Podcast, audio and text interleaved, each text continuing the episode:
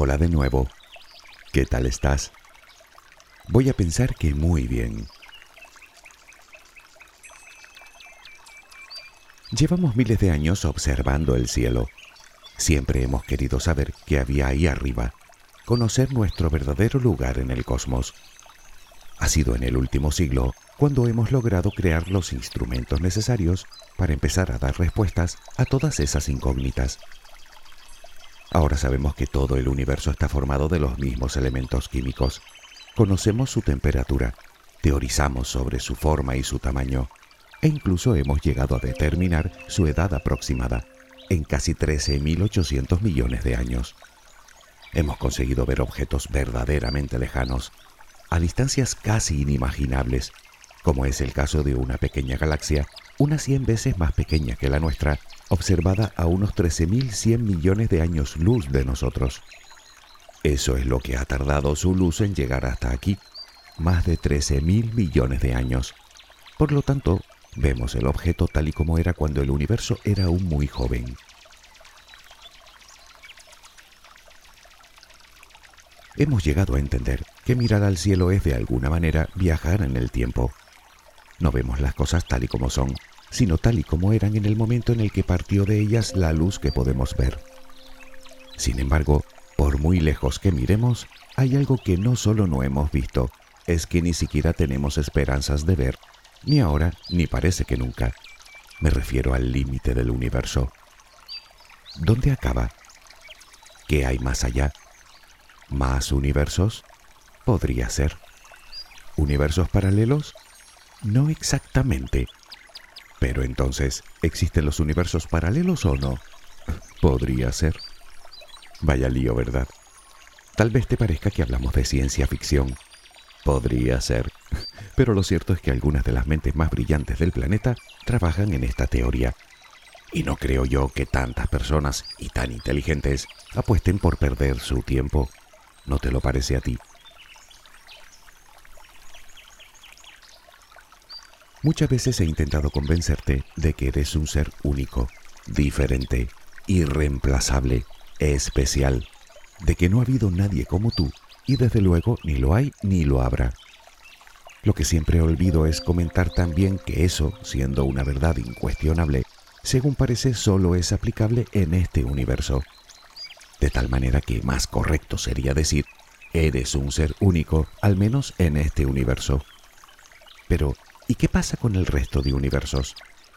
Pues resulta que podrían existir otros tú, y no hablo de unos pocos, sino de infinitos tú, completamente idénticos o idénticas a ti pero viviendo realidades paralelas, unas parecidas y otras completamente distintas. En teoría, cada uno de tus otros tú pensarían de sí mismos que son únicos y especiales. De hecho, pensarían que eres tú.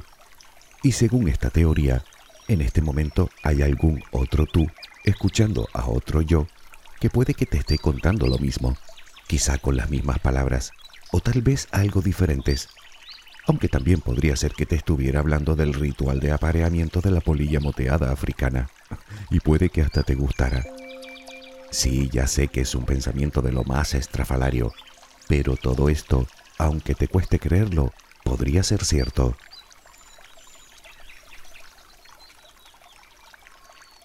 La pregunta que probablemente te harás es, ¿cómo han llegado los científicos a creer en un concepto tan extraño? Bueno, la idea de los universos paralelos no es nueva. Ya Albert Einstein especulaba sobre las realidades alternativas. Lo cierto es que se ha ido fraguando a medida que ha ido avanzando nuestro conocimiento del cosmos. Hoy en día es un planteamiento serio de trabajo de diversas ramas de la ciencia como la cosmología, la astrofísica o la física cuántica. Tanto es así que, como luego veremos, no es solo la única alternativa que se baraja de otros universos. No obstante, nosotros centraremos este audio en los tres tipos, digamos, más importantes, o al menos los que más centran la atención de la ciencia en estos momentos.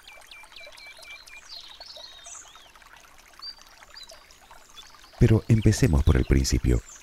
Todo comienza con la mecánica cuántica, la rama de la ciencia que estudia el funcionamiento del cosmos en su nivel más elemental. Durante la primera mitad del siglo pasado, los científicos comprobaban atónitos el extraño comportamiento de las partículas elementales de la que está compuesta la materia, es decir, de las partículas subatómicas. Desde luego no se parecía en nada a la física descrita por Newton y de hecho a nada que hubiéramos conocido antes, pues parecía ir en contra de toda lógica.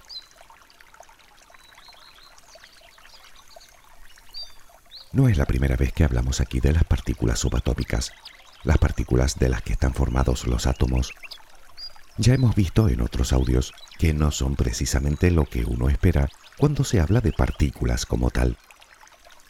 Pensemos en un electrón de un átomo de hidrógeno, por ejemplo.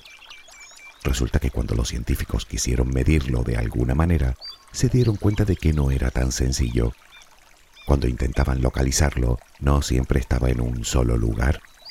A veces estaba en dos, a veces en tres y otras veces en cien lugares diferentes. Y no es que la partícula se rompiera, digamos, y aparecieran sus trozos desperdigados moviéndose alrededor del núcleo. Es que el mismo electrón puede estar en varios lugares a la vez. Sí, así como suena.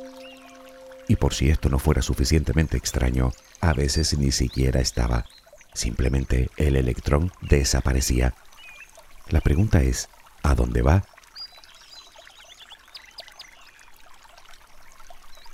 Pero ahí no acaban las rarezas. Los físicos lograban determinar la posición o posiciones exactas de una partícula concreta, pero solo y exclusivamente cuando intentaban medirla por algún método. De lo contrario, la partícula en cuestión ni siquiera era una partícula, sino una onda de infinitas posibilidades. O dicho de otra manera, no estaba en un lugar o en varios, sino que estaba en todos los lugares a la vez y en ninguno. En resumen, los físicos se dieron cuenta de que por alguna razón desconocida, es el observador quien determina la posición exacta en el tiempo y en el espacio de una partícula concreta. Es como si la partícula objeto del estudio supiera, entre comillas, que la están observando. Por el contrario, mientras nadie la mira, es decir, que nadie intenta detectarla con algún instrumento, se comportará como una onda de posibilidades que se extiende por el tiempo y el espacio Sé lo que estás pensando. Esto no tiene el más mínimo sentido. Sí, lo sé. Pero aún así es completamente cierto. Los científicos han realizado los experimentos una y otra vez, miles de veces, y siempre obtienen los mismos resultados. Naturalmente, en la primera mitad del siglo XX, los físicos ya habían reparado en esta extraña paradoja, pero era tan difícil de asimilar como de defender. Además, quedaba una pregunta por responder. ¿A dónde van las partículas cuando no están? Ahí estaba la cuestión. No puede ser a otro sitio que a realidades paralelas, a universos paralelos, tan reales como este, pero en distintas líneas temporales. Esa fue la teoría que en los años 70 se atrevió a publicar un osado científico llamado Hugh Everett. En ella afirmaba que debían existir un número infinito de universos en los que se dieran todas las realidades posibles. Por supuesto, el resto de la comunidad científica se le echó encima y su reputación se vio seriamente dañada. Sin embargo, con el tiempo, la ciencia ha terminado dándole la razón.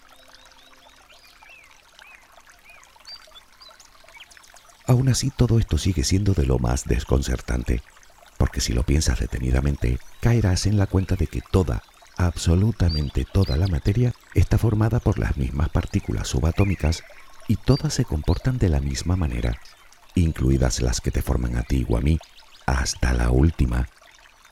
El razonamiento es bastante simple. Yo estoy formado por partículas subatómicas que saltan de un universo a otro y que además tienen la capacidad de estar en todos los lugares posibles. Por lo tanto, yo paso de un universo a otro y estoy en todos lados.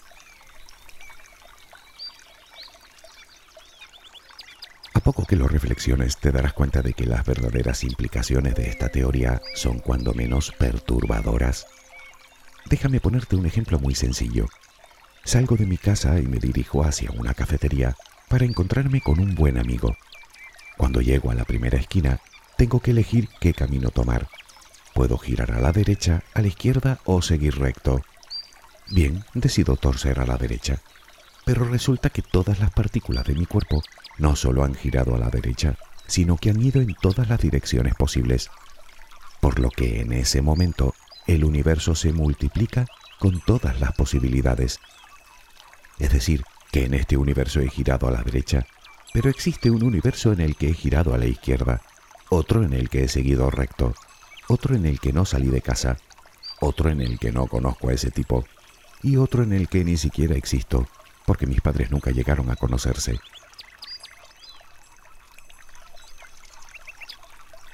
Todas las posibilidades existen, infinitas. Hagas lo que hagas y pase lo que pase, todas las posibilidades tendrán lugar, si no en este universo, en otro paralelo. En uno Hitler ganó la Segunda Guerra Mundial y en otro Stalin trabajó durante toda su vida de conserje en un hotel de Moscú. En uno, el asteroide que acabó con los dinosaurios pasó rozando la Tierra y los humanos nunca llegamos a evolucionar. Y en otro, la crisis de los misiles en Cuba terminó en una tercera guerra mundial. En uno te hablo a través de mi canal, en otro me hablas tú a mí, y en otro aún no se ha inventado Internet. Puede que en este universo fracases en algo, pero habrá otro en el que triunfes. Insisto, todas las posibilidades se toman en cuenta. Las que no se den en este universo se darán en otro. Se les llama universos paralelos porque no podemos llegar hasta ellos. Discurren como el nuestro, aquí y ahora, en el mismo espacio que ocupamos nosotros, y simultáneamente, pero son completamente inaccesibles. Si te preguntas por qué puedes contemplar solo una de las realidades habiendo tantas, recuerda el electrón del que hablamos antes. Solo cuando lo observas, lo materializas. Mientras no lo hagas, no es una partícula, sino una onda de posibilidades. Bueno, pues más o menos. Observamos la realidad y la concretamos en el tiempo y en el espacio. La verdad es que todo esto parece sacado de la ciencia ficción. Infinitos universos en los que ocurre todo lo que puede ocurrir resulta inquietante. Sin embargo, te dije antes que los científicos contemplan, además de estas realidades alternativas, la posibilidad de que existan más universos, en lo que llaman un multiverso. Esta idea surge de la llamada teoría M o teoría membrana, de la que hablamos en el audio que dedicamos a la teoría de cuerdas. Según dicha teoría, nosotros vivimos en la membrana exterior de algo así como un universo burbuja, que habita en una especie de océano de burbujas, el multiverso. Podrías compararlo a un vaso de alguna bebida gaseosa. Cada una de las burbujas es un universo y en la membrana exterior de una de ellas vivimos nosotros. En realidad es una forma de llamarlos, porque nadie sabe bien la forma que tienen. De hecho, los físicos creen que no tiene forma esférica, sino más bien alargada,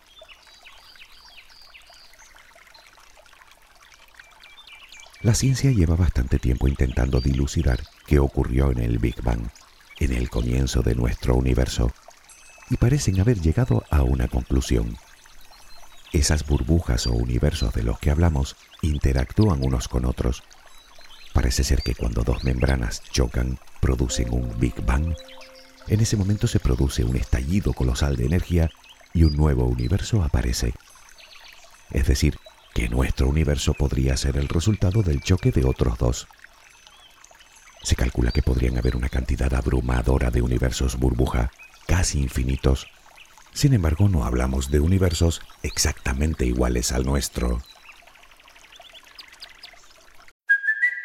It's Kaylee Cuoco for Priceline. Ready to go to your happy place for a happy price? Well, why didn't you say so? Just download the Priceline app right now and save up to 60% on hotels. So, whether it's Cousin Kevin's Kazoo concert in Kansas City, go Kevin, or Becky's Bachelorette Bash in Bermuda, you never have to miss a trip ever again. So, download the Priceline app today. Your savings are waiting. Go to your happy place for a happy price. Go to your happy price, Priceline. Los físicos creen que en el momento en el que tiene lugar el Big Bang, se establecen las leyes físicas que gobernarán ese universo durante toda su vida. Obviamente, cambiando cualquier fuerza de la naturaleza, pongamos la gravedad, en una simple fracción, ese universo sería completamente diferente, De esto se desprende que hayan universos con leyes físicas sensiblemente distintas a las nuestras y otros en los que esas leyes sean radicalmente opuestas. Podrían haber universos de luz, otros absolutamente oscuros. En otros la gravedad hizo que se contrajera rápidamente y todo el universo es un enorme agujero negro. Otros duran unos segundos, otros son eternos. En teoría podría existir una variedad incontable de universos diferentes, aunque por pura ley de probabilidades habrán otros universos iguales a este, con leyes físicas idénticas a las que tenemos en este, y puede incluso que haya otro yo y otro u otra tú en alguno de ellos.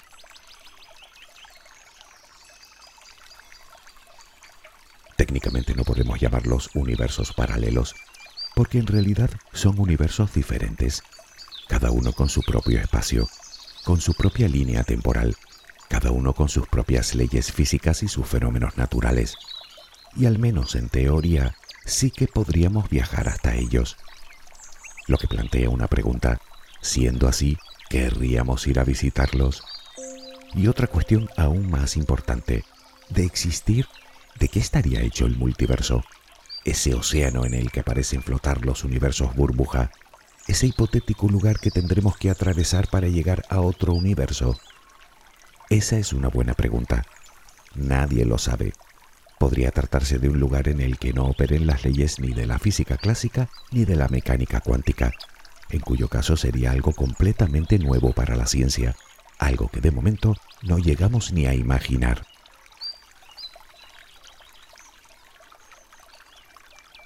Pero, ¿todo esto es cierto o es pura teoría?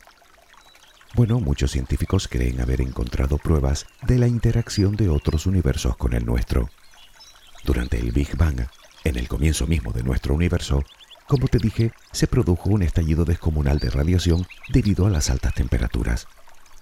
Con el tiempo, esa radiación ha ido perdiendo energía y se ha convertido en microondas de baja energía que se extienden por todo el espacio. Los científicos, gracias a una serie de avanzados instrumentos, han logrado ver el mapa completo de lo que llaman fondo cósmico de microondas, digamos el calor residual del Big Bang. Bien, cuando observan el mapa completo, detectan lo que llaman un punto frío, una zona de ese mapa que presenta temperaturas ligeramente inferiores al resto. Bueno, pues ese punto frío podría ser la prueba de que un universo ha tocado el nuestro generando tal vez un Big Bang que diera lugar a otro universo que crecería independientemente dentro del multiverso. Sin embargo, podría existir otra forma de interacción, la gravedad. Es decir, los universos con más masa o en los que la gravedad es muy superior al nuestro ejercerían fuerza de atracción, por lo que tal vez la expansión de nuestro universo podría deberse, al menos en parte, a la fuerza de atracción de otro.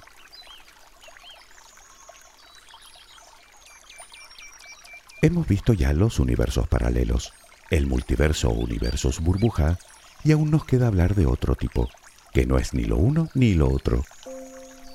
Este último se basa en la teoría de que nuestro universo es infinito.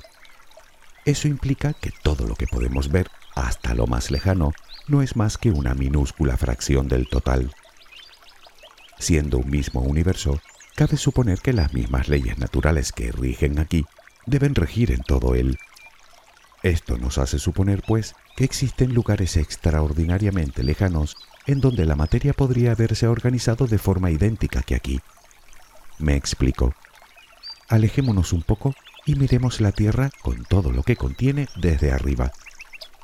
Por grande y complicada que nos parezca, hablamos de una cantidad determinada de partículas subatómicas organizadas de una manera concreta. Es decir, nuestro universo puede ser infinito, pero las formas en las que se puede organizar la materia no lo son. Por lo tanto, no solo deberían existir todas las posibles combinaciones de la materia, es que siendo infinito, tarde o temprano deberían repetirse los mismos patrones. ¿Qué significa esto? Pues que nuestro universo podría estar plagado de otras tierras idénticas a esta, con otro yo y otro u otra tú viviendo en ellas y puede que no sean solo dos o tres, sino millones.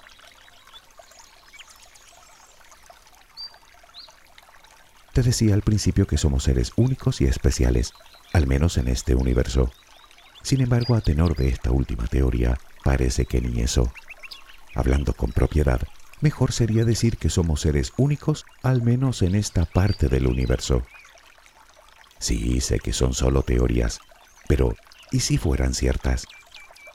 A mí me parece una idea cautivadora. Me pregunto cuántas cosas extrañas y maravillosas nos quedará aún por descubrir de este mundo en el que nos ha tocado en suerte vivir. No me digas que no te apasiona. ya, que a ti no, y que el audio no te ha gustado. Bueno, de veras que lo siento, pero que sepas que existen infinidad de universos en los que te ha encantado. que cada uno se consuela como quiere. Espero que tengas una luminosa jornada. Hasta muy pronto.